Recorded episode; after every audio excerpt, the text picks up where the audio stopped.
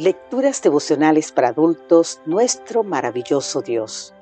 Cortesía del Departamento de Comunicaciones de la Iglesia Tentista del Séptimo Día Gascue en Santo Domingo, capital de la República Dominicana. En la voz de Sarat Arias.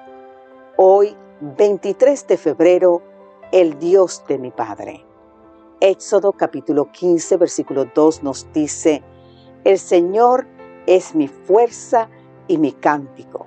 Él es mi salvación, Él es mi Dios y lo alabaré. Es el Dios de mi Padre y lo enalteceré. Entre tantas cosas buenas que un padre, una madre, le puede legar a sus hijos, ¿cuál podría considerarse como el regalo de mayor valor? Busquemos la respuesta en nuestro texto de hoy. Los hijos de Israel se encuentran a salvo a orillas del Mar Rojo después que el ejército egipcio ha sido literalmente destrozado gracias a la oportuna intervención de Dios. Guiados por Moisés, los israelitas prorrumpen entonces en alabanza para agradecer por la gran liberación. El resultado es un canto, el primero que registran las escrituras y que conoceremos como el canto de Moisés. El canto de Moisés se divide en dos partes.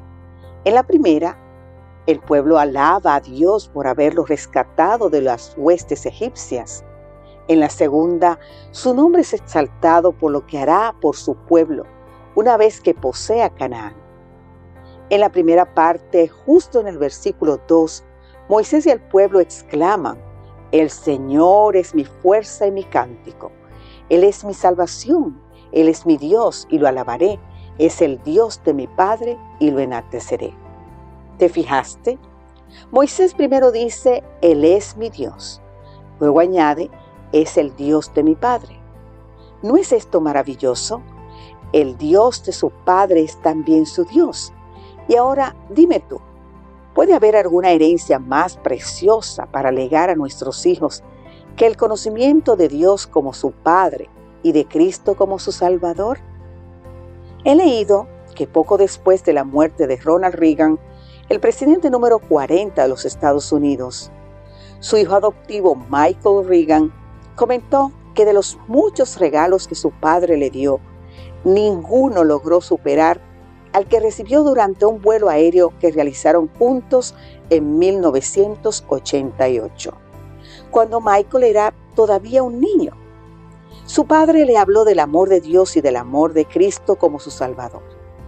En ese momento no sabía todo lo que eso significaba, pero ciertamente lo sé ahora. Así dijo Michael. Ahora, ¿qué piensa hacer Michael con ese regalo?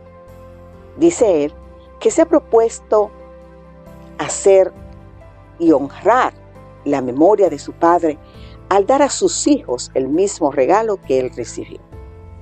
Esa es la idea que nuestros hijos puedan decir sin avergonzarse, el Dios de mi Padre es también mi Dios.